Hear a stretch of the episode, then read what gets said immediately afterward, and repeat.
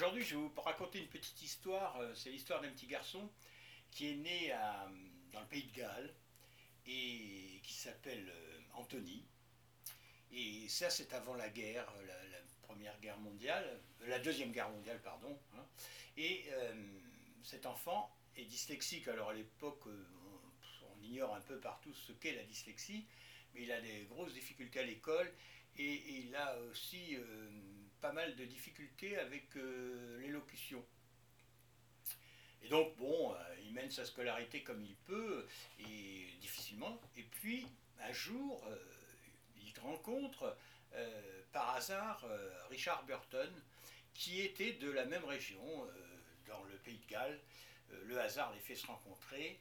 Et alors, je ne connais pas exactement les détails, mais toujours est-il que corriger ce défaut d'élocution, eh il y a Richard Burton lui dit Tu devrais faire du théâtre.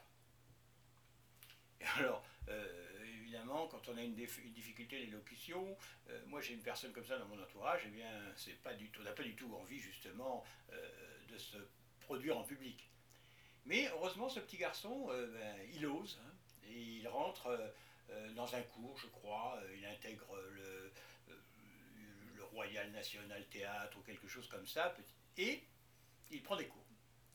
Eh bien, euh, ce garçon, plus tard, euh, quelques temps après, il va débuter au cinéma, et il va incarner, euh, vous savez, le, fameux docteur dans Elephant, Man, il va incarner Dracula, il va jouer dans Le Bounty, et il va même, je crois, rapporter euh, gagné un Oscar euh, dans les années 90.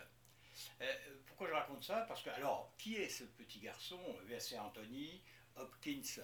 vous voyez, hein, quelqu'un qui a très bien réussi dans le milieu du, show business.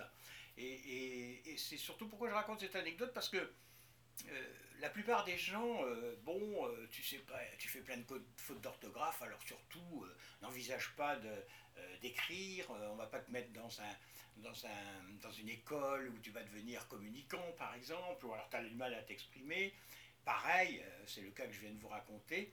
Et donc, euh, attention, euh, ça ne veut pas dire que parce qu'on a, regardez, on a un politique en France, je ne fais pas de politique, hein, mais vous avez François Bayrou, je crois, qui, était bègue, ben, vous voyez maintenant comment il, parvient à s'exprimer. Bien sûr, il a encore quelques hésitations, mais moi qui ne suis pas bègue, j'en ai beaucoup d'ailleurs, des E par-ci par-là.